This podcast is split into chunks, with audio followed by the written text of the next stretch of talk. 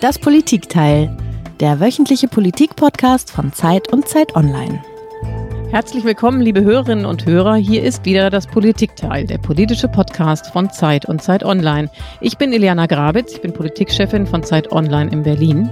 Und ich bin Heinrich Wefing, ich leite das Politikressort in Hamburg und vertrete heute hier Marc Prost, der noch im Urlaub ist. Jede Woche Liebe Hörerinnen und Hörer, Sie wissen das, jede Woche sprechen wir hier im Politikteil mit einem Gast eine Stunde lang über ein Thema. Ja, und diese Woche wollen wir sprechen über den Herbst und den Winter, die beide, so viel ist jetzt auf jeden Fall klar, stark unter dem Eindruck der Corona-Pandemie stehen werden. Unsere Bundeskanzlerin Angela Merkel hat uns schon vor Wochen mit einiger Düsternis darauf eingestimmt. Sie hat gesagt, es stehen uns sehr, sehr schwere Monate bevor. Und damals warnte sie davor, dass es zu Weihnachten 19.200 Neuinfektionen täglich geben könnte. Und das klang damals eigentlich wie Alarmismus. Und das, was damals wie Alarmismus klang, ist heute schon fast Realität. Heute am Tag der Aufzeichnung, wir zeichnen ja am Donnerstag auf und gehen Freitag on Air, hat das RKI fast 17.000 Neuinfektionen pro Tag gemeldet. Und wenn es so weitergeht, sind wir Mitte November bei 80 bis 100.000 Neuinfizierten pro Tag. Das sind Zahlen, Heinrich, die kennt man aus der ersten Welle eigentlich nur aus dem Ausland, oder? Ja, es ist von einem drohenden Kontrollverlust die Rede, nicht nur in Deutschland, sondern überall in Europa. Und zwar in kleinen Städten und in großen Städten, in Ost und West, in Ländern, die schon einmal hart getroffen wurden und in Ländern, die bislang gut durch die erste Welle gekommen sind. Und deswegen haben sich am Mittwoch die Ministerpräsidenten und Ministerpräsidenten der Länder wieder einmal mit Angela Merkel zusammengeschlossen und nach der Videoschalte neue, wirklich drastische Maßnahmen verkündet. Es geht hier darum, dass das Tempo des Virus und seiner Verbreitung äh, besonders hoch ist. Wir erleben einen exponentiellen Anstieg der Zahlen mit Verdopplungszeiten, die sich weiter verkürzt haben. Und wir können sagen, dass unser Gesundheitssystem heute noch mit dieser Herausforderung fertig wird. Aber wenn es bei diesem Tempo der Infektion bleibt, dann kommen wir binnen Wochen an die Grenzen der Leistungsfähigkeit des Gesundheitssystems. Und deshalb äh, ist vollkommen klar, wir müssen handeln und zwar jetzt. Ja, das war Bundeskanzlerin Angela Merkel bei der PK am vergangenen Mittwochabend nach dem Treffen mit den Ministerpräsidenten. Und wenn man ihr so zuhört, hat man den Eindruck, die Lage ist wirklich, wirklich dramatisch. Vor dem Hintergrund wollen wir uns heute in der nun kommenden Stunde mit einigen, mit eigentlich vielen Fragen auseinandersetzen. Nämlich, wie konnte es zu dieser zweiten Welle kommen, nachdem doch der Sommer irgendwie so wahnsinnig schön entspannt war? Haben wir und hat die Politik die Zeit nach der ersten Welle nicht richtig genutzt, um nötige Maßnahmen zu ergreifen? Was kann diese Welle jetzt noch stoppen oder ist der Kontrollverlust unausweichlich? Wie sinnvoll sind die neuen Restriktionen, die gerade beschlossen wurden? Und last not least, wann kommt endlich der rettende Impfstoff und wird er überhaupt Rettung bringen? Über all das wollen wir heute sprechen mit einem Kollegen aus dem Wissensressort von Zeit Online, der so viel weiß zu diesem Thema wie sonst kaum jemand in der Redaktion. Und das liegt sicherlich auch daran, dass er selbst Mediziner ist. Das ist Jakob Simmank. Herzlich willkommen, Jakob. Schön, dass du da bist. Hallo. Jakob, du hast wie alle anderen Gäste bei uns im Podcast ein Geräusch mitgebracht, das uns zum Thema hinführen soll.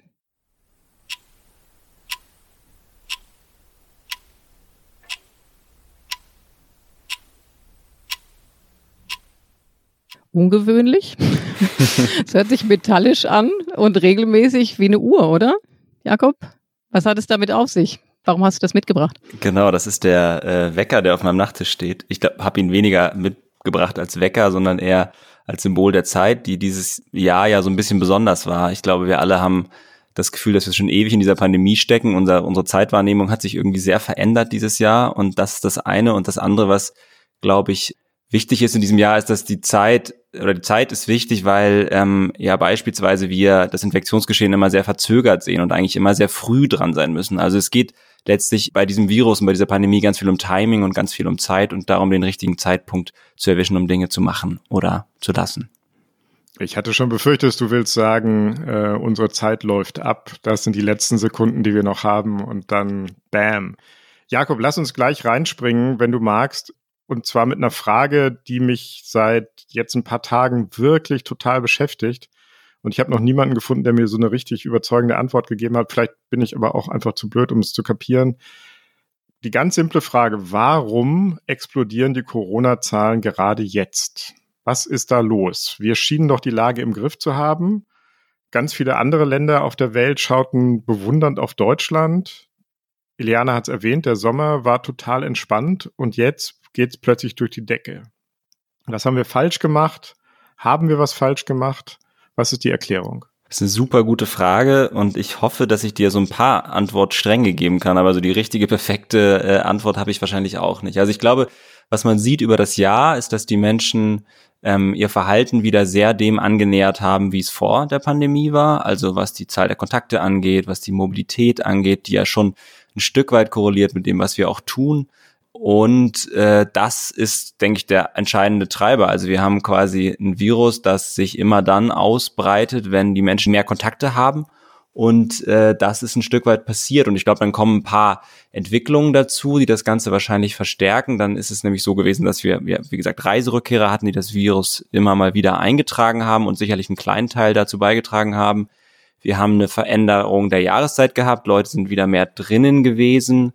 Und wir sehen tatsächlich sowas wie eine Pandemie-Müdigkeit. Also mehr Menschen haben im späten Sommer weniger Informationen über das Virus gesucht, haben sich weniger an Vorsichtsmaßnahmen und so weiter gehalten. Und ich glaube, all diese Dinge zusammen sind eine Erklärung dafür, dass das jetzt so hoch geht wieder. Und im Vergleich zum Sommer sind die Fallzahlen ja deutlich höher. Und ich glaube, auch das ist wichtig zu sehen. Wir haben letztlich irgendwie eine stabile Lage gehabt im Sommer, auch deshalb, weil die Fallzahlen so gering waren und weil die Gesundheitsämter wahrscheinlich einigermaßen hinterherkamen, das zu kontrollieren und ähm, immer diese sogenannten Infektionsketten, die ja schon jeder jetzt als Wort irgendwie kennengelernt hat dieses Jahr, diese Infektionsketten äh, zu kontrollieren. Und in dem Moment, wo das immer so ein bisschen schlechter gelingt, steigert sich auch das Wachstum des Virus immer weiter. Und irgendwann gibt es halt den Punkt, wo man das dann plötzlich sieht und aus diesem, wir sehen das im, im Sommer, so, so haben wir so ein Plateau und dann sehen wir so einen linearen Anstieg.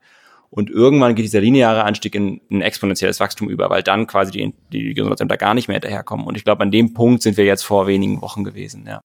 Und das würde doch suggerieren, nach all dem, was du jetzt sagst, dass die Laissez-faire-Politik, die die Politik betrieben hat während des Sommers, wahrscheinlich auch im, äh, mit, mit, dem Ziel, den Leuten so ein bisschen so eine Atempause zu ermöglichen, dass man Luft holen kann, weil man ja wusste, dass die zweite Welle irgendwann kommen würde, das ist im Nachhinein wirklich ein Fehler gewesen, oder? Ja, ich glaube, das ist ein Stück weit ein Fehler gewesen, weil es eine Illusion ist zu glauben, dass man während einer Pandemie Veranstaltungen mit Tausenden von Leuten, Großhochzeiten und all das erlauben sollte. Ich glaube, man hätte sich ehrlich machen sollen und sagen sollen, gewisse Dinge werden einfach nicht gehen, bis wir einen Impfstoff haben, bis wir irgendwie gute Mittel haben, um das zu kontrollieren. Auf der anderen Seite muss ich auch ehrlich sagen, wir gucken jetzt in den Herbst und in den Winter hinein und ich bin auch ganz froh, dass die Menschen in diesem Sommer ein bisschen Kraft geschöpft haben, weil das ist ganz schön anstrengend, so eine Pandemie. Und ähm, insofern bin ich ein bisschen zwiegespalten. Aber ja, ich glaube, wir hätten oder die Politik hätte klarer sagen sollen, gewisse Dinge werden jetzt erstmal eine Weile nicht gehen, wenn wir dieses Virus kontrollieren wollen. Aber wenn ich dich richtig verstehe, gibt es nicht die eine Ursache für alles? Also auch so diese manchmal geäußerte Vermutung, ja, es sind die Großhochzeiten äh, im migrantischen Milieu, das sei der Haupttreiber oder die Jugendlichen, die illegale Raves machen, das sei der Haupttreiber. Es gibt nicht den einen Haupttreiber, würdest du sagen. Stimmt das? Genau, ich würde sagen, es ist ein ziemlich komplexes System, ziemlich komplexes Geschehen, alles Mögliche trägt dazu bei. Aber ja, ich denke, unterm Strich ist es halt so, wenn wir immer mehr Kontakte wieder haben und man sieht ja, dass sich die Zahl der Kontakte im Gegensatz zum Ende des ersten Lockdowns einfach vervielfältigt hat, sozusagen. Also um, ich weiß die ganz genaue Zahl nicht, aber verzehnfacht, verzwanzigfacht. Die Gesundheitsämter sagen, wenn wir jetzt einen Fall haben, dann müssen wir nicht irgendwie acht Leute kontaktieren, sondern 80 oder sowas in der Art, ja. Dann ist das natürlich ausschlaggebend dafür. Wenn die Zahl der Kontakte wahnsinnig in die Höhe geht, dann hat das Virus auch ein ziemlich leichtes Spiel. Und letztlich all die Dinge, die dazu beitragen, dass die Zahl der Kontakte, die wir haben, hochgehen, all diese Dinge haben dazu beigetragen, dass diese zweite Welle letztlich entsteht. Und, ähm, und das sind natürlich Großhochzeiten, das sind vielleicht illegale Partys, das sind Jugendliche, die den Beginn der zweiten Welle sehr stark geprägt haben, also Menschen in den, in den 20ern und äh, 30ern, die zu Beginn sehr stark infiziert waren. Jetzt sehen wir ja schon eine Ausbreitung wieder auch in ältere Altersgruppen hinein. Aber ja, ich würde sagen, die Zunahme der Kontakte und die Gesundheitsämter, die nicht mehr hinterherkommen, das ist letztlich der wichtigste Grund, ja. Ich muss noch mal zurück zu der Frage, ob die Politik es sich vielleicht nicht doch ein bisschen leicht gemacht hat. Du hast gesagt, das verstehe ich auch, sehe ich auch selber genauso, habe ich auch so empfunden, dass es eine gute Sache war für die Motivation des jeden Einzelnen, dass man im Sommer Luft holen konnte. Andererseits muss man sagen, wenn wir sehen, was wir jetzt sehen, haben wir einen ganz schön großen Preis dafür gezahlt. Es gibt Länder wie Südkorea und Neuseeland, die haben die zweite Welle viel besser in den Griff bekommen. Hätten wir was von diesen Ländern lernen können? Was haben die anders gemacht? Ja, unbedingt. Ich würde sagen, wir sollten aus jedem Land lernen, was es einigermaßen mit dieser Pandemie hinbekommt. Vielleicht auch von den Ländern, die es nicht hinbekommen. Also quasi als äh, Negativbeispiel. Südkorea und äh, Neuseeland sind zwei sehr interessante Beispiele. Südkorea hat ja ähm, vor knapp 20 Jahren die SARS-1-Pandemie erlebt und damals sind sie ziemlich baden gegangen und haben danach sehr stark umgestellt ihr ganzes Pandemie-Kontrollsystem, also haben sehr stark darauf gesetzt, innerhalb kürzester Zeit zum Beispiel die Testkapazitäten hochfahren zu können, sind ganz krass darin, letztlich Kontaktnachverfolgung zu machen. Und was die ja hatten zu Beginn der Pandemie, war ein Riesenausbruch in einer äh, christlichen Glaubensgemeinschaft oder, oder Sektor oder wie man das auch nennen will, der ganz sicher in den meisten anderen Ländern dazu geführt hätte, dass man eine weite flächige Ausbreitung des Virus gehabt hat. Und man hat dann aber angefangen, so massiv die Leute zu testen, und so massiv die Kontaktnachverfolgung zu machen, dass man das irgendwie unter Kontrolle bekommen hat. Und ich glaube, das ist der Schlüssel Südkoreas letztlich. Dazu kommen in Südostasien ganz sicher auch technische Lösungen, die wir in Deutschland in dem Maße nicht haben. Also Apps, die sehr gut äh, funktionieren, also zumindest zur Infektionskontrolle. Man muss dann über den Datenschutz und die Privatsphäre und so weiter unbedingt reden. Das will ich damit gar nicht sagen. Aber gerade in Südkorea gibt es äh, eine App, die halt deutlich genauer zeigt, wo haben Ansteckungen stattgefunden, die es den Behörden erlauben, sozusagen diese sogenannten Cluster dann ausfindig zu machen und die Menschen, die dort waren. Ähm, das vielleicht sozusagen zum südostasiatischen Raum und Neuseeland ist ähnlich wie Schottland auch, hat sehr früh gesagt, wir versuchen die äh, Übertragung einfach auf Null zu drücken, also die Aktivität des Virus einfach komplett einfach runterzudrücken. Und ähm, das ist weitestgehend gelungen. Also man hat da dann über lange Phasen gar keine Fälle gehabt und hat immer dann, wenn es einzelne Fälle gab, also so Eintragungen, man glaubt zum Beispiel, dass ein, einmal über Tiefkühlessen und so weiter, ähm, über das über Tiefkühlessen möglicherweise das Virus eingetragen wurde, hat dann ganz radikal reagiert, wann immer es neue Fälle gab. Und diese Null-Fall-Strategie, diese Ausrottungsstrategie, die hat in Neuseeland sehr gut funktioniert, aber natürlich auch vor dem Hintergrund, dass Neuseeland eine Insel ist mit äh, Grenzen, die man einfach sehr leicht kontrollieren kann und auch ganz sicher mit einer Bevölkerung, die einfach wahnsinnig gut mitgemacht hat. Ähm, es gab aber auch in Deutschland Leute, die gesagt haben, am Ende des ersten Lockdowns, komm, lass es uns noch zwei, drei Wochen länger machen, dann sind unsere Fallzahlen so gering, dass wir jeden einzelnen Infektionsfall perfekt nachverfolgen können und das Virus letztlich auf Null runterdrücken. Haben wir nicht gemacht. Ich weiß nicht, ob man das in Deutschland hätte durchziehen können, aber zumindest gab es Leute, die das gefordert haben, ja. Jakob, einmal ganz kurz nachgefragt, weil das war was, was ich gerade zum ersten Mal gehört habe. Das Virus ist nach Neuseeland über Tiefkühlessen gekommen, möglicherweise. Das würde ja über, von ganz neuen Übertragungswegen handeln. Oder habe ich da nur was nicht mitbekommen? Das ist eine Hypothese. Ich muss ganz ehrlich sagen, ich weiß nicht, inwieweit die das letztlich festmachen konnten, aber es macht ein Stück weit Sinn. Also die aller, aller, allermeisten Übertragungen passieren über Luft und über Tröpfchen. Aber es gibt natürlich durchaus die Möglichkeit, dass das auf anderen Wegen auch reinkommt. Und ähm, Neuseeland war zu dem Zeitpunkt, als die Fälle eingetragen wurden, nahezu abgeschlossen vom Rest der Welt. Und es muss sozusagen dementsprechend irgendwie einen besonderen Weg gegeben haben, über den das eingetragen wurde. Und das ist schon vorstellbar. Viren sind ja anders als Bakterien, die, die mögen es ja gerne kalt und die konservieren halt sehr gut letztlich bei, bei Tiefkühlkost. Aber das ist natürlich eine gute Nachfrage. Ich glaube jetzt nicht, wenn ich mir eine Pizza jetzt in den Ofen schiebe, dass ich mir da jetzt Sorgen machen muss, dass die irgendwie kontaminiert ist. Ich glaube, das, das ist, glaube ich, eine wichtige Info, die du ja. jetzt noch dazugegeben ja. hast. Sonst bricht hier das äh, Tiefkühlgewerbe auch noch zusammen. Nein, also das sind wahrscheinlich, handelt es sich da um sehr seltene Ereignisse, wenn überhaupt, wenn es sie überhaupt gibt, ja. Du hast ja von den technischen Möglichkeiten gesprochen, die möglicherweise in Asien besser ausgeschöpft wurden, mal ganz abgesehen davon, dass natürlich in einigen Ländern wie auch China, die ja besonders gut die erste Welle bekämpft haben, natürlich auch das politische Regime ganz andere Möglichkeiten zulässt, die Leute tatsächlich auch dazu verpflichten, daheim zu bleiben. Stichwort Technik. Ähm, wir haben ja auch eine, App, mit der äh, das Infektionsgeschehen äh, bewacht werden soll und eine Rückverfolgbarkeit möglich sein soll. Ich persönlich habe die natürlich auch auf dem Handy schon lange und ich habe den Eindruck, das hilft mir nicht wesentlich weiter. Wie ist denn von dir als Experte die Einschätzung der App? Ist da Deutschland hinter seinen Möglichkeiten zurückgeblieben? Naja, Deutschland hat halt eine sehr besondere Datenschutzkultur, die ist anders als in anderen Ländern und ich glaube, da muss jeder sich selber überlegen, wie er das findet. Und es gibt natürlich auch Warnungen, die man jetzt nicht einfach in den Wind schlagen sollte von Menschen, die sagen, das ist eine, so eine Pandemie, ist natürlich auch der perfekte Zeitpunkt, um letztlich digitale Kontrollsysteme einzuführen. Ja, und ich glaube, dass da muss man auf jeden Fall wachsam bleiben. Aber ich hätte mir persönlich schon eine App gewünscht mit mehr Funktionen, also die zum Beispiel sagt, wo hat eine Übertragung stattgefunden, einfach um irgendwie klarer hinzubekommen äh, oder klarer rauszubekommen, wo letztlich auch Übertragungs häufige Übertragungsorte sind. Da tappen wir ja relativ im Dunkeln, da sprechen wir bestimmt auch gleich noch drüber. Und äh, letztlich ist das ein Kompromiss, der sehr, sehr datenschutzkonform ist, aber vielleicht in den technischen Möglichkeiten zurückbleibt. Es gibt durchaus natürlich Leute, die über diese App äh, von dem Infektionsverdacht gehört haben. Das sind auch Tausende inzwischen, soweit ich weiß. Das heißt, die App ist nicht wirkungslos, aber sie hätte meiner Meinung nach wirkungsvoller sein können. Dann hätte man sich darauf einigen müssen, dass man vielleicht diese Kompromisse, die man beim Datenschutz macht, dann irgendwie zum Beispiel zeitlich limitiert oder irgendwas in der Art macht, ja. Auch da nochmal nachgefragt, soweit ich das verstanden habe, ist es in Südkorea nicht nur so, dass die eine möglicherweise bessere App haben oder eine App, die ist ja gar nicht sicher, ob das gut oder schlecht ist, die weniger Rücksicht auf Datenschutz nimmt, sondern dass die Behörden einfach die Daten aus diesen Apps auch mit Daten aus äh, Videoüberwachung von öffentlichen Plätzen und Räumen äh, abgleichen, mit Kreditkartenabrechnungen. Ähm, also es ist nicht nur die App, sondern es sind einfach massive, tiefe Eingriffe in die Privatsphäre, die das möglich machen. Ne? Und ich glaube, das gehört zur Wahrheit dieser Diskussion dazu, dass man sich das auch klar macht. Es geht nicht nur, glaube ich, um das Design der App selber. Finde ich einen sehr wichtigen Punkt. Es gab ja auch in, in, Südkorea Fälle von Infektionen, wo man tatsächlich die letztlich mit den Informationen, die veröffentlicht wurden, auf tatsächlich diskrete Personen zurückführen konnte, ohne dass man jetzt an dem Infektionsgeschehen teilgehabt hatte in irgendeiner Art und Weise, also sagen konnte letztlich, diese Informationen gibt es, das muss die und die Person gewesen sein. Und das ist natürlich schon ein krasser Eingriff auch in Persönlichkeitsrechte. Insofern denke ich, ist eine Diskussion, die wir unbedingt führen müssen und ich finde da deinen dein, dein Einwurf total wichtig, Heinrich. Äh, ich habe aber auch keine Patentlösung. Ich hätte mir ein paar mehr Funktionen gewünscht, aber ich sehe natürlich die Datenschutzbedenken. Ja. Hm. Und ich glaube, ein ganz wichtiger Punkt ist das, was du ganz zu Anfang gesagt hast, die sind uns eine oder zwei Pandemien voraus, oder? Absolut. Gerade in Südkorea.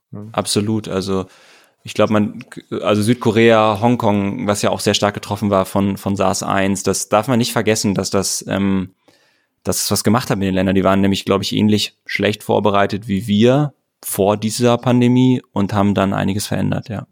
Jetzt haben wir viel darüber gesprochen, was äh, möglicherweise nicht so gut gelaufen ist oder was wir hätten le äh, lernen können von anderen Ländern. Lass uns nochmal gehen ins Jetzt, ins Heute. Ähm, gestern äh, wurden beschlossen oder haben die Ministerpräsidenten gemeinsam in einer Konferenz beschlossen, dass es nun neue Restriktionen geben werden soll, die abermals ganz schön streng sind, auch wenn das Ganze als Lockdown Light bezeichnet wird.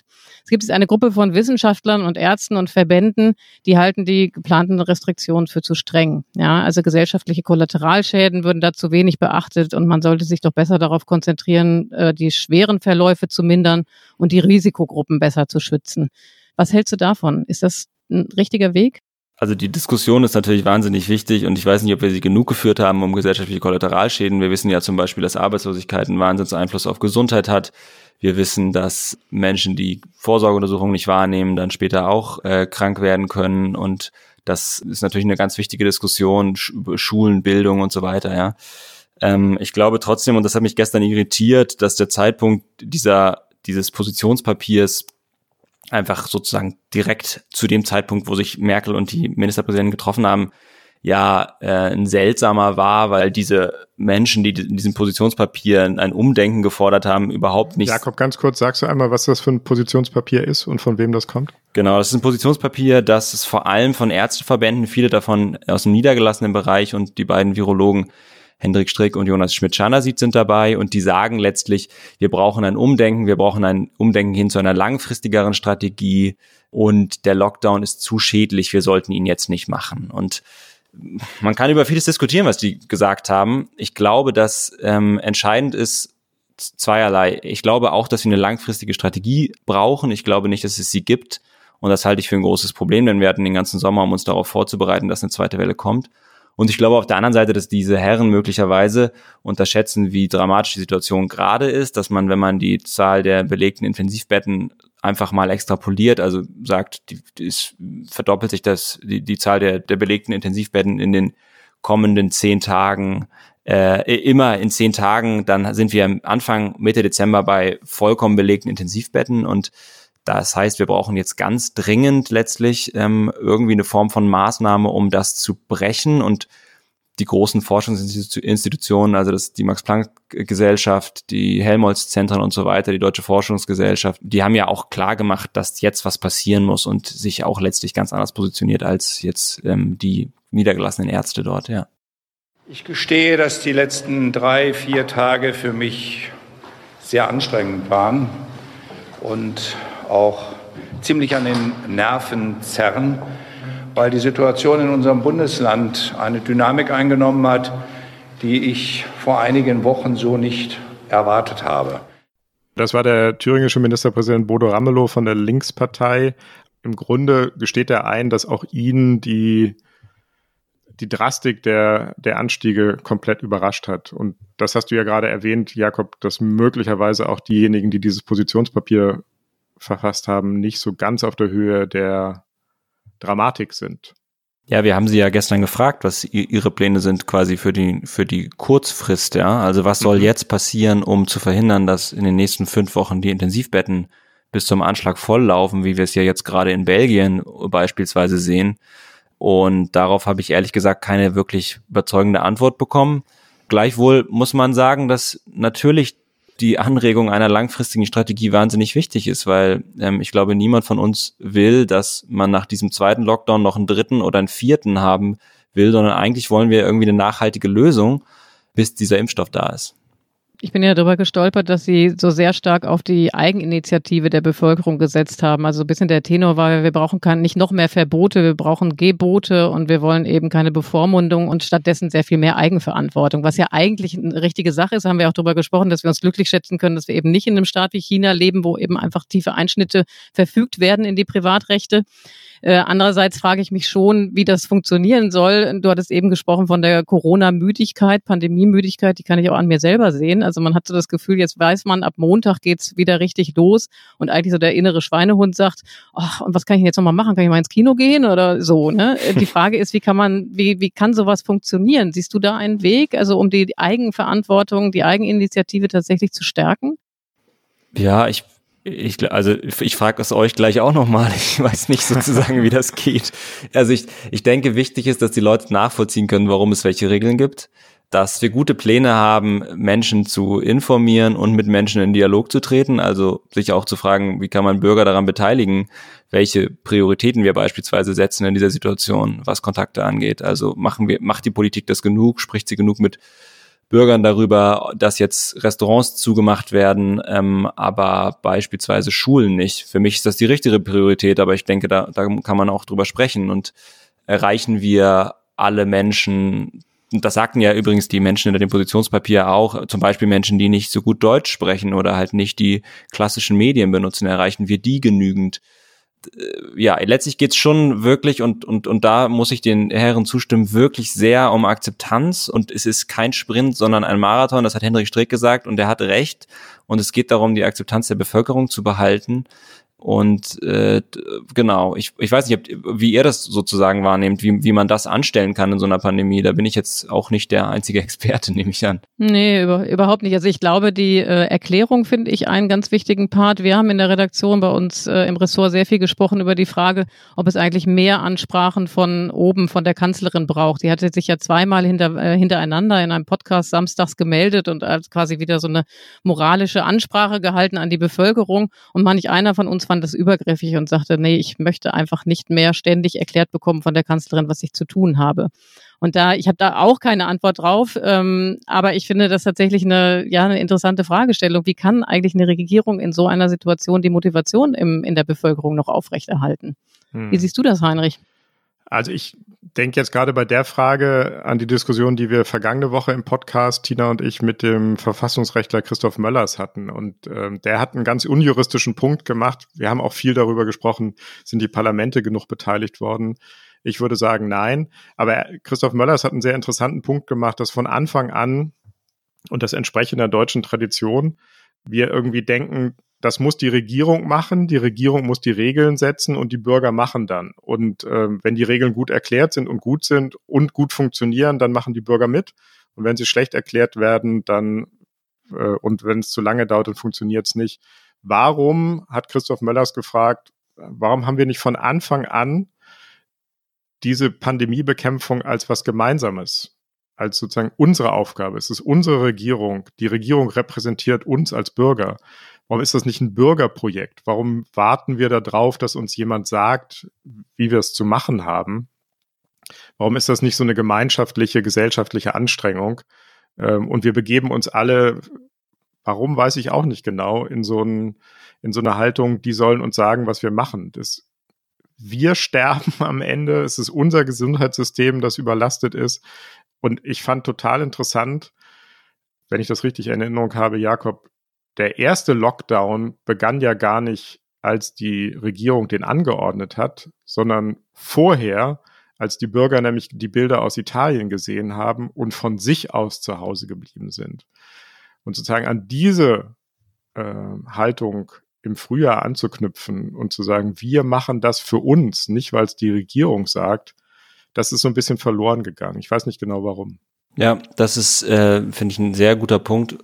Er ist leider, wenn man sich die Historie von Pandemien anguckt, passiert es halt häufiger, dass wir eine erste Welle mit großer Solidarität, großer Eigenverantwortung, wie du sagst, der, dem Rückgang letztlich der sozialen Kontakte und der Mobilität schon vor den Maßnahmen äh, sehen und dass wir dann in der zweiten Welle letztlich Proteste auch sehen und einen Bürger gegen Regierung, obwohl man halt, wie du sagst, eigentlich an einem Strang zieht und letztlich das Verständnis da sein sollte, dass wir alle darüber entscheiden, wie diese Pandemie weitergeht.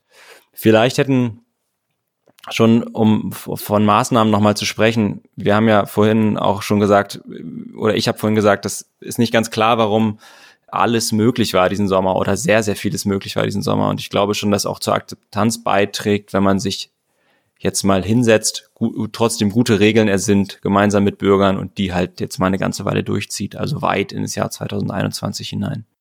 Jakob, viel war ja auch die Rede davon, dass Schweden das andere Modell ist, das Vorbild. Ganz viele haben gesagt, lasst es uns so machen wie die Schweden. Du hast jetzt vor kurzem ein Interview mit dem schwedischen Chefepidemiologen geführt, Anders Tegnell.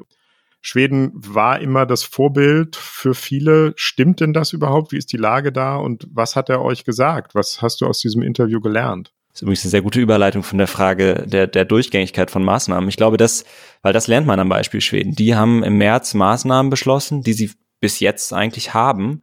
Und vieles davon sind keine bindenden Maßnahmen, sondern Gebote und es funktioniert einigermaßen gut. Der andere Teil der schwedischen Geschichte ist aber auch, dass die Todesrate dort ein, um ein Vielfaches höher liegt als in Deutschland. Die liegt eher auf dem Niveau der USA, wenn man sich, wenn man das auf die Bevölkerung letztlich sich anschaut. Und sie liegt auch ein Vielfaches über dem von Norwegen beispielsweise und den anderen Nachbarländern, den anderen skandinavischen Nachbarländern, die einen, so, so die eine Art Lockdown gemacht haben. Deswegen glaube ich, ist da, ist da Licht und Schatten. Ich glaube, die Kontinuität der Maßnahmen, das klare Kommunizieren, die Mithilfe der Bevölkerung, das hat wirklich gut funktioniert in Schweden an vielen Stellen und andererseits wurde gerade zu Beginn der Pandemie sehr stark versäumt, die älteren Menschen zu schützen. Also in den Altersheimen sind sehr viele Menschen gestorben. Man hat zu Beginn auch so ein bisschen hin und her ge, ist so ein bisschen hin und her geeiert letztlich mit der Frage, ähm, will man jetzt eine Herdenimmunität, also will man, dass das Virus sich quasi unter den jungen Menschen ungehindert ausbreitet, bis wir ein Maß an Immunität haben, was dann auch Ältere schützt hat dann später diesen Kurs geändert. Also der Anders Teniel hat uns gesagt, das, das kann keine Strategie sein, das, das wäre auch nicht, das würde auch nicht zum Erfolg führen. Man braucht auf jeden Fall einen Impfstoff, um zur Herdenimmunität zu kommen. Ähm, aber im März sah das in Schweden tatsächlich anders aus. Also ich würde sagen Licht und ich würde sagen Licht und Schatten, aber gerade was die Kontinuität der Maßnahmen angeht, würde ich sagen, können wir ein Stück von Schweden lernen. Aber ist ein Beispiel, wo die Todesraten deutlich höher liegen, wie du sagst, ist da noch viel Licht übrig? Ist das nicht sehr viel Schatten? Da ist sehr viel Schatten, ja. Das muss man vielleicht auch nochmal klarer sagen. Äh, die Todesraten sind sehr, sehr hoch gewesen am Anfang des Jahres, als man, glaube ich, diese Strategie, wie man mit dem Virus umgeht, nämlich dass man auch, wie alle anderen Länder eigentlich, äh, eigentlich auch versucht, das so weit es geht runterzudrücken. Als diese Strategie noch nicht klar war im Frühjahr, da sind wahnsinnig viele Leute gestorben und da gab es auch ein ganz schönes Tohuwabohu, sage ich mal, weil überhaupt nicht ganz klar war, was die Strategie der Regierung war. Und dann hat man sich im späten Frühjahr auf eine Strategie geeinigt und seitdem läuft es ganz gut. Aber auch in Schweden gehen die Fallzahlen hoch. Auch Schweden muss noch beweisen, dass es das hinbekommt, die Risikogruppen und die älteren Gruppen zu schützen und nicht wieder das gleiche passiert wie im, wie im Frühjahr. Und da ist bestimmt irgendwie auch noch nicht das letzte Wort gesprochen. Ich hake nochmal bei dem ein, was ihr eben besprochen habt, ähm, was du auch mitgenommen hast aus dem letzten Podcast-Gespräch, Heinrich, mit dem, äh, mit dem Staatsrechtler, Staatsrechtler, Verfassungsrechtler, Entschuldigung. Genau, ganz wichtig aus seiner Sicht, ja, Verfassungsrechtler. Absolut. Mit dem Verfassungsrechtler, dass wir das als gemeinsames Projekt ansehen, quer durch alle Gesellschaftsschichten. Dazu gehört auch, dass man ähm, vielleicht Fehler toleriert und mit einkalkuliert. Und das hatte unser Bundesgesundheitsminister Jens Spahn schon im Frühjahr vorweggenommen dass wir miteinander wahrscheinlich viel werden verzeihen müssen in ein paar Monaten. Weil wir noch nie, ja, Sie mögen lachen, ich will es trotzdem mal sagen, noch nie in der Geschichte der Bundesrepublik und vielleicht auch darüber hinaus in so kurzer Zeit unter solchen Umständen mit dem Wissen, das verfügbar ist und mit all den Unwägbarkeiten, die da sind, so tiefgreifende Entscheidungen haben getroffen werden müssen. Das hat es so noch nicht gegeben. Ja, da sagt Jens Spahn, wir müssen uns irgendwann auch gegenseitig verzeihen können. Ich finde das einen ganz wichtigen Punkt, jetzt gerade auch mit Blick auf dieses gemeinsame Projekt, was wir eben besprochen haben. Er hat sich jetzt im Herbst nochmal geäußert und hat gesagt, mit dem Wissen von heute würden wir Altersheime, Friseure und so weiter nicht mehr schließen. Jetzt nochmal die Frage an dich, ähm, Jakob. Was haben wir seit März über das Virus gelernt, außer der Tatsache, dass wir eigentlich immer noch viel zu wenig wissen? Wahnsinnig viel haben wir gelernt, glaube ich. Äh, es ist wie du sagst, noch nicht genug. Es wäre schön, wenn gewisse Dinge noch klarer wären. Zum Beispiel, und das hat die Diskussion um den Lockdown gezeigt, zum Beispiel, wo genau sich Menschen in Deutschland anstecken, dass wir möglichst gezielte Maßnahmen treffen können. Das wissen wir meiner Meinung nach noch nicht gut genug.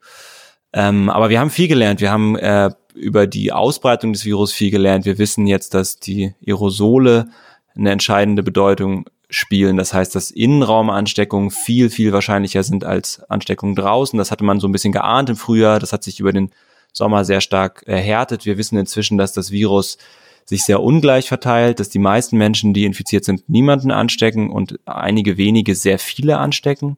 Aber wir wissen nicht, warum das so ist. Ja, das ist, das ist eine, ja, das, also wir, wir haben eine, nee, wir wissen es nicht genau. Wir haben eine Idee, dass das daran liegt, dass gewisse Menschen an ganz bestimmten Momenten ihrer Erkrankung, an den Momenten, wo sie ganz besonders ansteckend sind, wo ganz besonders viel Virus im Rachen rumfliegt, gewisse, gewisse Dinge machen. Das ist, glaube ich, die, die Idee. Also, dass jemand, der wirklich an, an dem Peak der Infektiosität in einen Chor geht und mit 30 Leuten zusammen singt, dass der auch 20 davon ansteckt, das macht Sinn sozusagen. Aber wir wissen es nicht. Wir haben natürlich so Plausibilitätsüberlegungen, ja. Also das müsste doch eine gefährliche Situation sein. Aber ganz genau wissen wir es dann letztlich auch nicht immer. Genau, aber ähm, das wissen wir besser und wir wissen besser und ich glaube, das ist wichtig. Vielleicht sprechen wir da auch gleich noch drüber, was das Virus alles im Körper anstellt. Und wir wissen, dass es nicht allein ein Virus ist, was auf die Atemwege und die Lunge geht, sondern dass es zum Beispiel sehr stark auf Gefäße geht und dass ähm, Ärzte jetzt auch routinemäßig stärker die Blutgerinnung versuchen zu hemmen bei Patienten, die ins Krankenhaus kommen. Und das scheint tatsächlich zu wirken, ein Stück weit. Aber das ist eins der vielen, das ist eins der vielen Dinge, die man über die Behandlung beispielsweise besser weiß. Ähm, genau, aber, aber ja, ich denke, wir sind schon viel klüger geworden.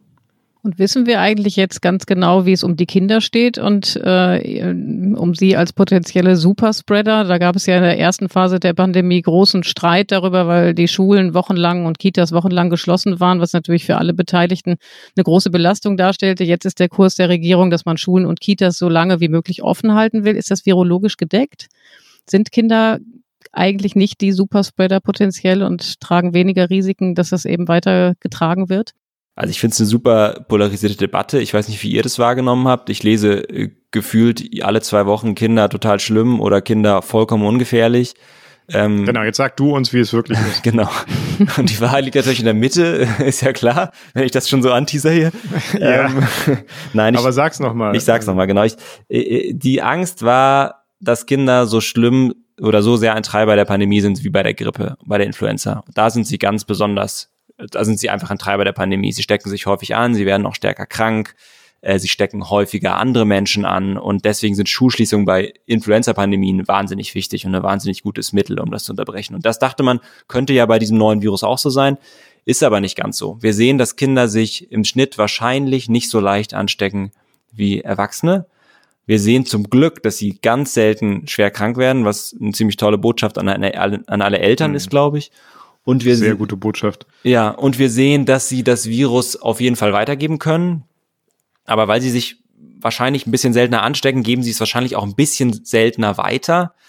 Und das deckt sich ja so ein bisschen mit den Erfahrungen, die wir jetzt aus den letzten Wochen haben, wo Schul- und Kita äh, als Infektionsherde zwar vorkommen, aber nicht so wahnsinnig häufig sind. Also die nuancierte Antwort ist, natürlich spielen sie eine Rolle in dieser Pandemie, wie alle anderen Menschen auch, aber sie spielen vielleicht eine etwas kleinere Rolle als Erwachsene und sie spielen ganz sicher keine so große Rolle wie bei Influenza. Und wie ist das mit den Alten? Die Frage muss ich jetzt auch nochmal loswerden. Wir hatten ja eben, äh, ich hatte eben gesagt, dass Jens Spahn, äh, was mich sehr überrascht hatte, im Herbst geäußert hatte, dass man mit dem Wissen von heute Altenheime nicht mehr schließen würde oder das Besuchsrecht nicht mehr ja, drastisch einschränken würde, wie das in der ersten äh, Welle der Pandemie der Fall war. Das hört sich für mich wie ein Paradox an, weil im Grunde genommen ähm, sind die Alten ja Hochrisikogruppe. Ähm, ich wüsste gar nicht, was dafür sprechen sollte, die jetzt nicht besonders zu schützen. Es stimmt, Wie siehst du es stimmt das? ja auch gar nicht. Also es werden ja Altersheime wieder zugemacht. Also wenn wir uns zum Beispiel, ich glaube, ich habe jetzt mit einem Kollegen gesprochen, in Chemnitz zum Beispiel werden Altersheime wieder zugemacht. Es gibt Besuchsverbote auch in Krankenhäusern und Altersheimen. Da, also erstmal stimmt diese Aussage, glaube ich, nicht. Es wäre natürlich schön, wenn man sie nicht zumachen würde, weil natürlich diese Menschen ein Wahnsinnsbedürfnis nach Nähe haben und ja ohnehin schon in diesen Altersheimen oftmals diesen sozialen Kontakt nicht haben, den sie bräuchten. Es wäre natürlich sehr schön, wenn man sie offen lassen könnte. Und ich glaube, wir müssen auch unbedingt äh, über Autonomie reden. Diese Menschen sind äh, autonome Menschen, die sollten auch selber entscheiden, ob sie jemanden sehen können. Diese Menschen wegzusperren ist überhaupt keine Möglichkeit, weil man mit den Menschen einfach vorher sprechen müsste. Aber natürlich, sie sind die am gefährdetsten, die Gruppe, die am gefährdetsten ist. Also die Menschen, je älter, desto gefährdeter. Das ist einfach das, was man bei diesem Virus sehr, sehr klar und sehr genau sagen kann. Ich glaube schon, dass wichtig ist, sich nochmal über Konzepte für diese Altersheime Gedanken zu machen. Und da ist schon was passiert. Also Antigen-Tests zum Beispiel, die ja ausschließen sollen, dass jemand infektiös ist, der Menschen in Altersheimen besucht, die werden jetzt äh, immer breiter verteilt. Und ich glaube, dass da auch eine Chance liegt, letztlich, ähm, also mit guten Masken und mit Antigen-Tests Besuche doch irgendwie möglich zu machen. Jakob, du hast eben gesagt, äh, das, was der Jens Spahn gesagt hat über die Altersheime, das stimmt ja so auch gar nicht. Ich glaube, das ist ein guter Moment, Heinrich, für unsere Kategorie Flop 5, oder? Der perfekte Moment, absolut.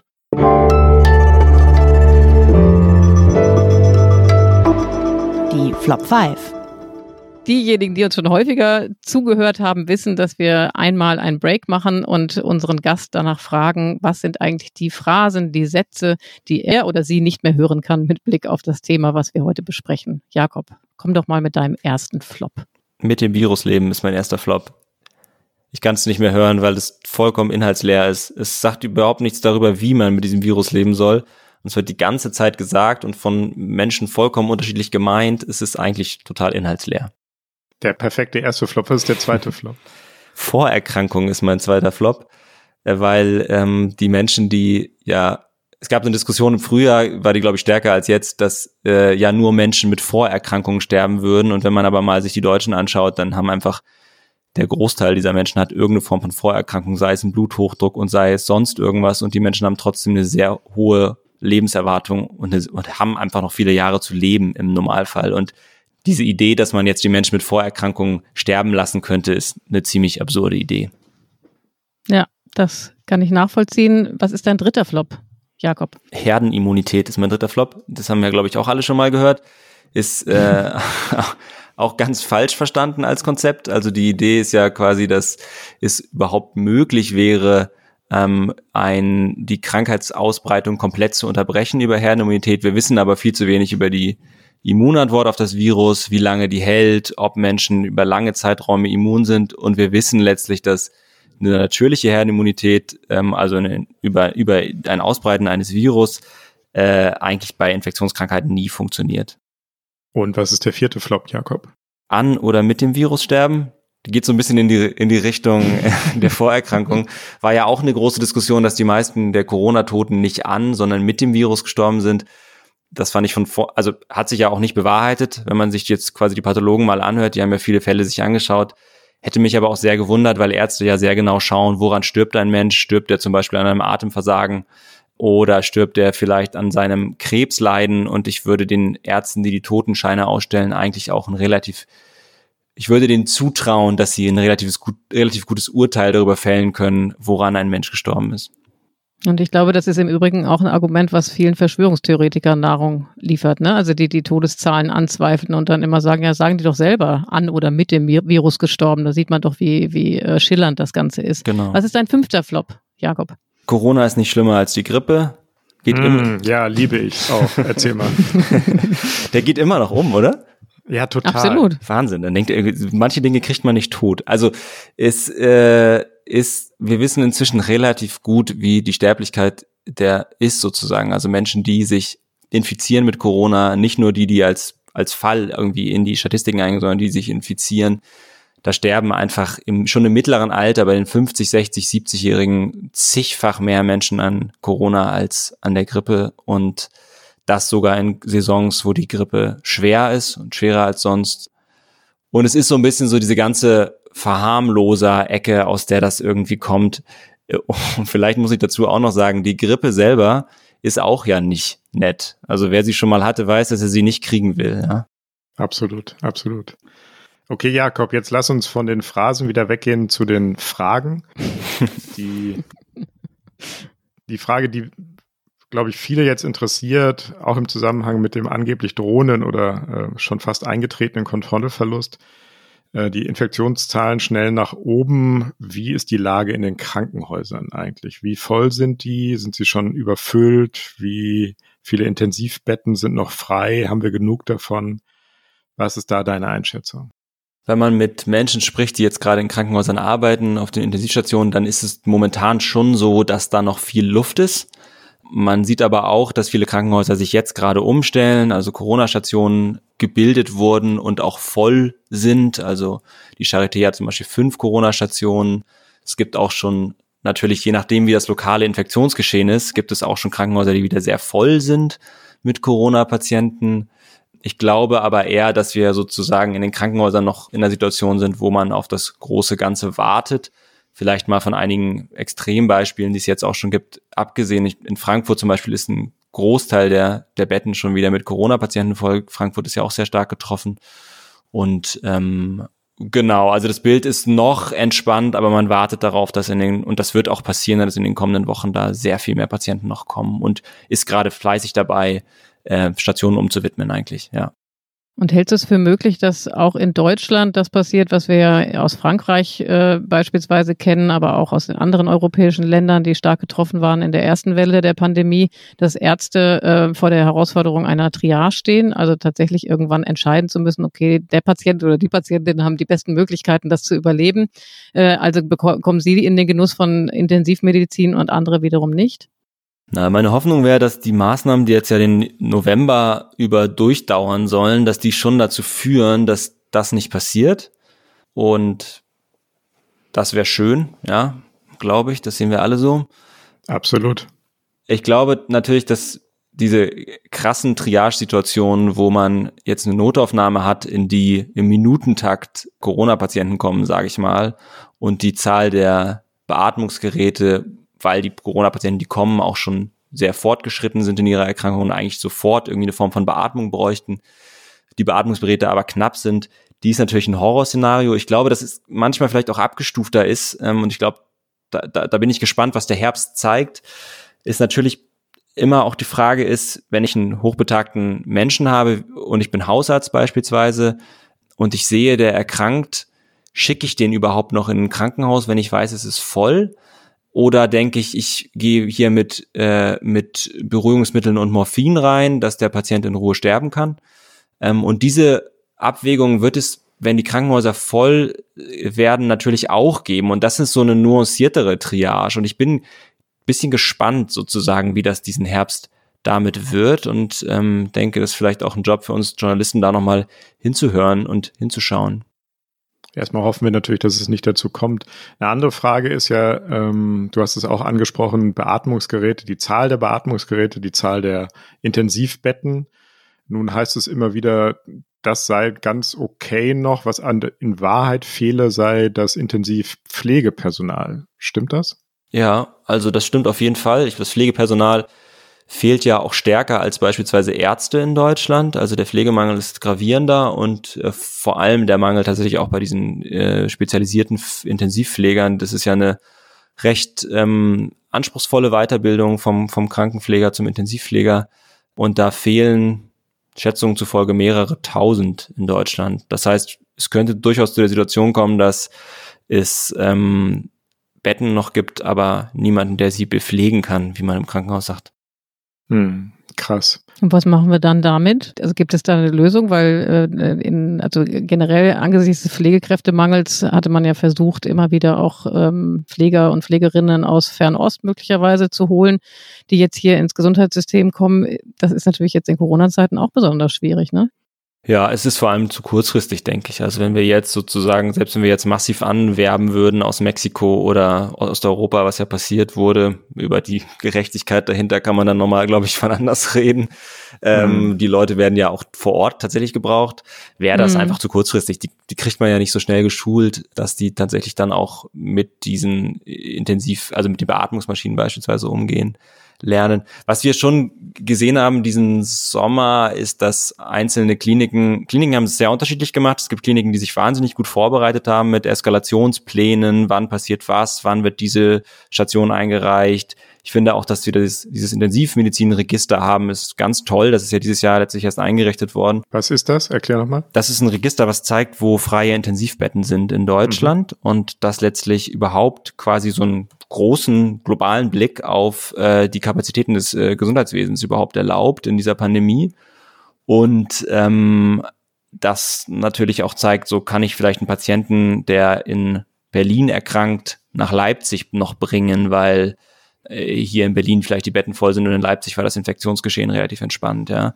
Hm. Ähm, was ich sagen wollte, ist, dass schon einige Kliniken im Sommer auch Umschulungen gemacht haben, Mitarbeiter, die, glaube ich, nicht Intensivpfleger sind, dazu geschult haben, äh, Beatmungsgeräte zu benutzen. Es gibt ja auch so, diese Beatmung findet ja meistens auf Intensivstationen statt, aber es gibt auch so Maskenbeatmung, wo man jetzt nicht diesen Schlauch in den Hals schieben muss, sondern wo man eine, eine sehr dicht sitzende Maske aufsetzt und dann quasi Überdruck beatmet.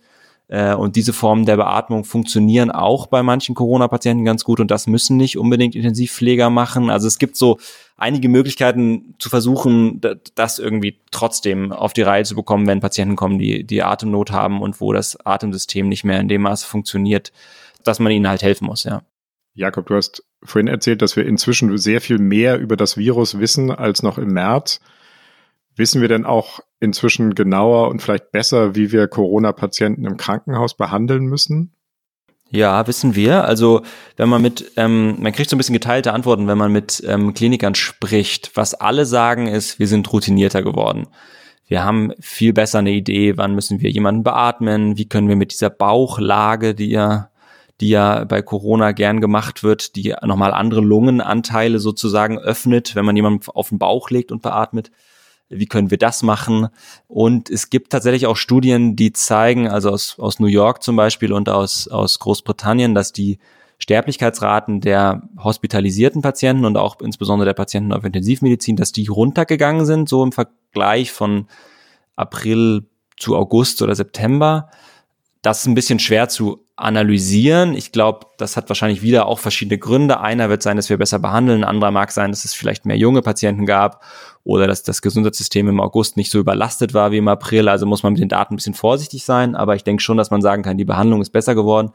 Eine Sache hatte ich ja schon genannt vorhin, man, man ist viel routinierter damit, die Blutgerinnung einzustellen, die ein großes Problem ist. Wenn ein Mensch muss ja nicht, an, nicht am Atemversagen sterben, der Corona hat, der kann ja quasi auch ein Blutgerinnsel bekommen und dann eine Lungenembolie beispielsweise, die oft tödlich verläuft oder sogar auch Schlaganfälle.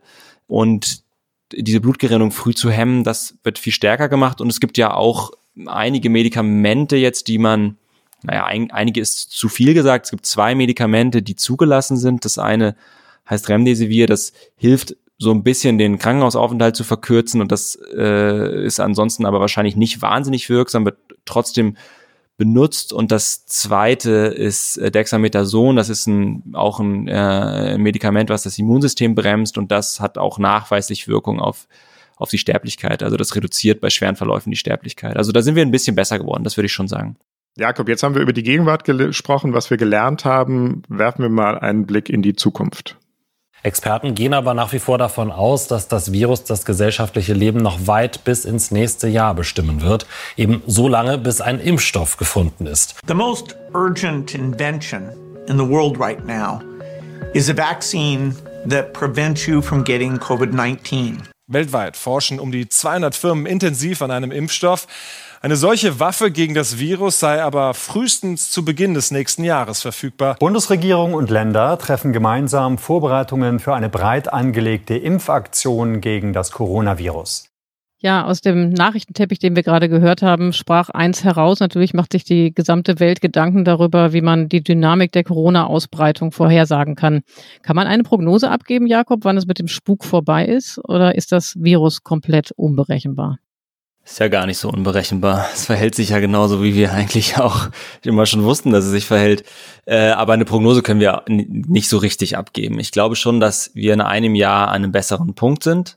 Also, dass es nicht so sein wird in einem Jahr, wie es jetzt gerade ist, dass wir uns auch so ein bisschen hilflos gegenüber dem Virus fühlen, weil ich glaube, dass bis dahin doch Impfstoffe da sein werden und vielleicht auch andere Möglichkeiten mit dem Virus umzugehen. Ähm, Wann wird es einen Impfstoff geben. Also klar, das ist Spekulation, du kannst es nicht vorhersehen, keiner kann das, aber äh, reden wir eher über drei Monate oder drei Jahre?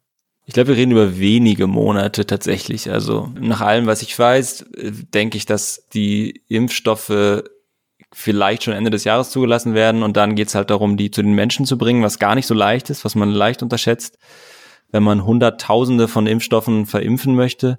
Es wird wahrscheinlich auch nicht nur einen Impfstoff geben. Ich gehe davon aus, dass bis zum Frühjahr mehrere Impfstoffe zugelassen werden.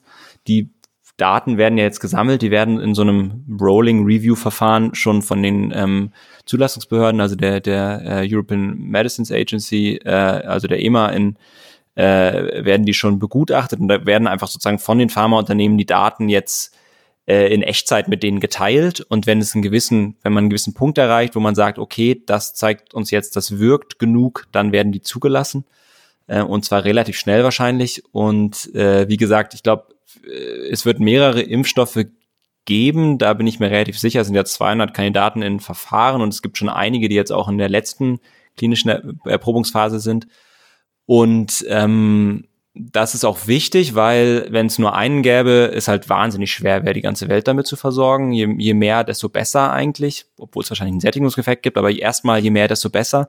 Und auch je mehr, desto besser, weil ähm, es möglicherweise Impfstoffe geben wird, die für verschiedene Gruppen verschieden wirken. Also ein Impfstoff, der besser bei älteren Menschen wirkt, vielleicht ein Impfstoff, der, der gut bei jungen Leuten wirkt. Ähm, und wo man dann sagen kann, okay, wir geben denen halt der einen Gruppe und denen der anderen Gruppe. Ja, und ich glaube, dass ähm, das sind ja auch so die Prognosen, dass im Jahr 2021, so bis Herbst 2021 dann hoffentlich auch sehr viele Menschen geimpft sind und vor allem Menschen geimpft sind, die sehr krank werden würden, wenn sie sich infizieren oder die Gefahr, laufen würden, sehr krank zu werden, wenn sie sich infizieren. Und dadurch vielleicht quasi auch gesellschaftlich wieder ein bisschen mehr möglich würde. Und ich glaube, das ist so ein gradueller Prozess. Wir, man würde Menschen impfen, die halt dann nicht krank werden oder weniger krank werden und kann dann gesellschaftlich das Ganze wieder ein bisschen öffnen und titriert so sich so ein bisschen zurecht letztlich. Ja, das, das wäre so die Hoffnung, dass das im Jahr 2021 in Ruhe passiert. Hast du denn den Eindruck, dass Deutschland gut genug gerüstet ist für den äh, Kampf um den Impfstoff? Ähm, ich erinnere mich, vor ein paar Wochen gab es die Nachricht, dass äh, Amerika und einfach an die Briten, glaube ich, ganz äh, die Nase weit vorn haben, wenn es darum geht, sich jetzt schon Impfdosen zu sichern. Also die Briten, wenn ich mich richtig erinnere, ähm, haben schon Impfdosen vorbestellt äh, oder sich, äh, sich gesichert für die nahezu die gesamte Bevölkerung. Wo steht da Deutschland? Kann man dazu was sagen? Da muss ich ehrlich gesagt passen, das weiß ich nicht genau. Ich weiß, dass über die europäische Kommission ja hunderttausende Impfstoffe eingekauft sind und von dem, was ich höre, werden, wird auch Deutschland wahrscheinlich nicht wenige Impfstoffe bekommen. Ich kann es aber nicht genau vergleichen mit den USA und Großbritannien. Und ich glaube, es ist auch nicht ganz klar. Also es wird noch ganz schön viel geschachert, ganz vieles nicht offiziell. Man muss ja auch, finde ich, global die Frage stellen, wer braucht diesen Impfstoff am dringendsten, weil es ja auch darum geht, global eine Pandemie letztlich zurückzudrängen, die ja einfach über den Globus läuft und irgendwie so eine Flipperkugel halt irgendwie von A nach B springt und irgendwie dort Ausbrüche auslöst. Und natürlich wäre ein global funktionierendes System der Verteilung in dem Fall total sinnvoll. Und das müsste dafür. Wer braucht sie am dringendsten aus deiner Sicht? Ja, das ist eine gute Frage. Ist ja normalerweise so, dass wir sagen würden, der, der globale Süden oder Schwellenländer brauchen sie ganz dringend. Aber wenn sich bewahrheitet, was gerade äh, äh, was, was, was, was sich gerade abzeichnet, nämlich dass vor allem alte Menschen äh, sehr schwer erkranken, ähm, dann wäre meiner Meinung nach ist es vielleicht sogar so, dass einfach alte, Gesell also dass die ältesten Gesellschaften dieser Welt ihn am dringendsten bräuchten. Und da ist dann tatsächlich ja auch irgendwie Deutschland mit dabei oder Südkorea, das ja sehr alt ist. Aber das muss man, denke ich, ein Stück weit auch noch sehen. Also das aber ja, es kann, es kann, ich, es ist anders als vielleicht bei, sagen wir mal, Tuberkulose-Medikamenten so, dass ähm, möglicherweise eine gerechte globale Verteilung auch die älteren westlichen reichen Gesellschaften äh, in diesem Falle bevorzugen würde. Hm. Bisschen fiese Frage, Jakob. Ähm, die Testphase war ja jetzt extrem kurz. Viel, viel kürzer als bei jedem anderen Impfstoff. Wenn so ein Teil da wäre, würdest du es nehmen? Ich würde es wahrscheinlich nehmen, aber ich würde es wahrscheinlich nicht kriegen, weil ich bin in dieser Altersgruppe, die nicht gefährdet ist. Das also, löst die Frage, das stimmt. ähm, ich denke, ähm, es ist natürlich eine wichtige Frage. Also die Sicherheitsfrage ist eine wahnsinnig wichtige Frage. Ähm, und es ist natürlich immer eine Abwägung. Bei, bei Medikamenten ist es eine Abwägung. Und im Allgemeinen sind Impfungen wahnsinnig sicher. Wenn Impfungen schnell hergestellt werden, gibt es natürlich die Gefahr, dass sie nicht ganz so sicher sind wie die anderen Impfstoffe. Aber wenn wir davon reden, dass ein Prozent der Menschen über 60 stirbt, wenn er Corona bekommt, dann sozusagen ist die Risikoabwägung halt trotzdem, die lehnt sich dann sehr leicht in Richtung Impfen, ja. Und momentan sieht man, es gab ja Unterbrechungen der Impfstoffstudien. Es gibt momentan keine Hinweise darauf, dass es schwerwiegende Impfnebenwirkungen gibt. Und man wird aber, und das ist ganz wichtig, äh, nach Einführung dieser Impfstoffe ganz stark dafür kontrollieren müssen, ob solche Nebenwirkungen auftauchen bei einzelnen Impfstoffen. Und das ist eine Aufgabe und das ist eine große Aufgabe, diese sogenannte Post-Marketing Surveillance, ähm, also die Überwachung äh, nach Einführung eines Medikaments, dass man die sehr gut macht. Ja. Wir kommen ja langsam zum Abschluss unseres Podcasts und ähm, wir haben jetzt sehr viel düstere Szenarien hier besprochen und ehrlich gesagt, der Blick zurück war auch nicht so richtig äh, erhellend oder beziehungsweise gute Laune machend. Tut mir ich leid. Ich brauche jetzt noch mal so. nicht dein Problem, ist dieses Mistvirus, glaube ich, ist das Problem. Genau, aber trotzdem sehne ich mich zum Schluss noch mal nach so ein bisschen Perspektive. Du hast eben selber gesagt, äh, denken wir uns ein Jahr weiter, dann sieht die Situation schon besser aus. Jetzt ist viel die Rede davon von Weihnachten dieses Jahr Jahr, was halt irgendwie dann doch nicht so stattfinden wird, wie wir das vielleicht alle gehofft haben. Eliana, willst du jetzt Jakob in die Situation bringen, dass er uns versprechen muss, ob wir Weihnachten zu Hause unterm Baum feiern können mit der Oma oder nicht? Ich kriege nee, auch schon nee, Angst, wie die Nein, Frage so anfängt. Nein, aber ich habe tatsächlich irgendwie die, ähm, also, also sag mal so, wenn ich mir, also als Laie dachte, wenn sobald ein Impfstoff da ist, dann äh, kriege ich den und dann ist äh, dann dann ist die Sache gegessen. Ich habe inzwischen verstanden, okay, es dauert dann mehrere Monate, bis die gesamte Bevölkerung in Deutschland Deutschland und natürlich weltweit dann auch noch versorgt ist. Gibt es Szenarien? Gesetzt den Fall, es gäbe einen Impfstoff Ende des Jahres. Wie lange das dauert, bis wirklich alle, äh, alle versorgt sind? Oder ist das komplett illusorisch, sowas aufzuzeichnen oder da aufzureißen? Ja, es gibt auf jeden Fall Szenarien. Es gibt auch Leute, die sich darüber Gedanken machen und die sagen, es dauert eher Jahre. Ähm, ja, Keine gute genau. Botschaft, die nee, jetzt Eliana ja, hören wollte. Äh, Für Weihnachten 2021, also auch. Nee, nee ich, ich glaube, und ich glaube, das ist wichtig, dass man das, dass man das wirklich klar kriegt. Also, wenn wir sagen würden, wir impfen, also der, der, der, der Vorsitzende der Ständigen Impfkommission hat es ja gesagt, wenn wir 100.000 Menschen am Tag impfen würden, was ja wirklich ähm, ganz schön viel wäre, also für ein Gesundheitssystem, ja, dann bräuchten wir ja trotzdem, um 15 Millionen Menschen zu impfen, ganz schön lange, ja. Also und 15 Millionen sind vielleicht so die, die jetzt wirklich dringend eine Impfung brauchen. Aber trotzdem kann man das, denke ich, innerhalb von Monaten dann schaffen.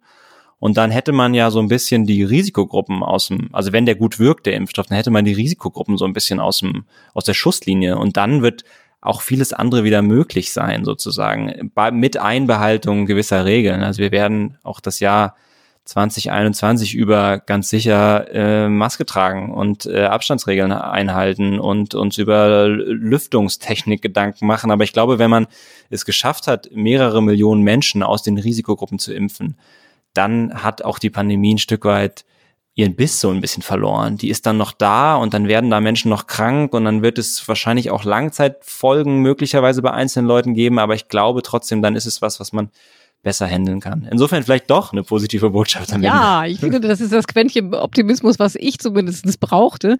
Ähm, jetzt hole ich mir vielleicht doch noch mal ein bisschen pessimistischen Ausblick ab. Ähm, ist eigentlich nach dem Virus vor dem Virus? Also müssen wir damit rechnen, dass nach Corona schon bald das nächste Virus vorbeikommt, dass das Zeug dazu hat? Eliana, du willst es jetzt aber auch noch mal haben. Ne? Ja, total. Wenn ich doch schon mal da bin, ich hol's mir alles ab. Ich, aber ich kann auch darauf vielleicht eine positive Antwort geben. Ah, super. super. Also, also na, ja, also ich denke, dass ähm, und äh, Leute haben ja davor gewarnt, die sich damit auskennen, dass es eine Pandemie geben wird und dass sie kommen wird. Das sagen ja Leute seit Jahrzehnten. Und ich habe vor zwei Jahren mit jemandem darüber gesprochen, äh, der für die WHO so ein der letztlich in Arbeitsgruppen sitzt und dort sich überlegt, wie muss die Wissenschaft auf eine Pandemie reagieren. Und der hat mir damals schon gesagt, ja, gut möglich auch, dass es ein Coronavirus wird, ja. Also es war total vorhersehbar.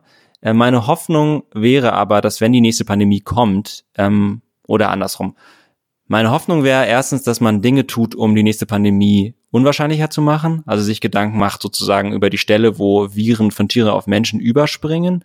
Also da geht es viel tatsächlich um so Gedanken von Naturschutz, von diesem sogenannten Human-Animal Interface. Äh, da kann man sicherlich was tun. Und meine Hoffnung wäre vor allem, dass wir aus dieser Pandemie lernen, dass Überwachungssysteme gut werden und dass es wirklich gute und funktionierende Pläne gibt, wenn die nächste Pandemie kommt, sie relativ im Keim zu ersticken oder sehr früh zu einer Kontrolle zu kommen. Und das heißt, dass wir ein paar Dinge verändern müssen. Und das heißt, wir brauchen bessere Frühwarnsysteme, wir brauchen besseren öffentlichen Gesundheitsdienst, also die Gesundheitsämter, ja, die, die ja wahnsinnig wichtig waren in dieser Pandemie. Insofern würde ich auch da sagen, also meine Hoffnung wäre immer, und ich bin Optimist, dass Menschen aus dem lernen, was uns gerade passiert. Eliana, Willst du noch zufrieden. eine düstere Botschaft? Nein, nein, nein. Dann würde ich sagen, machen wir jetzt hier einen Schnitt und sagen, liebe Hörerinnen, liebe Hörer, das war wieder das Politikteil, der politische Podcast von Zeit und Zeit Online. Wenn Sie noch mehr pessimistische oder optimistische Fragen oder Anmerkungen an uns haben, dann können Sie uns auch schreiben. Dann besprechen wir die beim nächsten Mal. Ähm, unsere Mailadresse, an die Sie Lob, Kritik, äh, Wutausbrüche, Vorschläge, ähm, Einladungen aussprechen können, lautet daspolitikteil.zeit.de. Jetzt danken wir ganz vielen. Eliana. Genau. Wir bedanken uns natürlich bei den Pool Artists, unserer Produktionsfirma, und bei Lena von Holt, die uns auch heute wieder bei der Recherche unterstützt hat, ganz wunderbar, und bei Pia Rauschenberger und natürlich allem voran bei dir, lieber Jakob. Also ich habe wahnsinnig viel gelernt in der vergangenen Stunde. Ich auch. Nächste Woche hören Sie wieder Marc Brost und mich. Da werden wir uns, wie ich es sehe, wahrscheinlich mit den US-Wahlen beschäftigen. Das wird also aufgezeichnet am Tag nach der US-Wahl. Und das dürfte spannend werden. Und äh, wenn Sie bis dahin ähm, informiert bleiben wollen, dann empfehlen wir Ihnen den täglichen Nachrichtenpodcast Was jetzt, der zweimal on air geht. Ähm, ansonsten aber auch alle anderen tollen Podcasts äh, bei Zeit Online, nämlich Servus, Grüzi und Hallo, alles gesagt oder natürlich Zeitverbrechen. Und was wir noch vergessen haben, Heinrich? Nein, haben wir nicht vergessen. Ich muss nur gestehen, ich kann das nicht so wie Marc machen. Es geht um die Tasse. Sie wissen, liebe Hörerinnen und Hörer, jeder Gast bekommt eine Tasse, eine Politikteiltasse. Jakob, du kannst dich schon freuen. Yes. Ähm, viele andere unserer Gäste sind schon ganz glücklich mit dieser Tasse. Ähm, aber Sie, liebe Hörerinnen und Hörer, können die auch bekommen. Sie können sie nämlich im Fanshop bestellen bei Zeit Online. Ich kann Ihnen aber nicht genau die Adresse durchsagen. Das äh, kann ich mir nicht merken, das kann ich mir nicht aussprechen. Gehen Sie auf die Seite, suchen Sie den Zeit-Fan-Shop. Äh, Sie werden ihn finden und da gibt es fantastische Tassen. Nehmen Sie die Tassen, hoch die Tassen. Tschüss, bis bald. bis bald. Tschüss.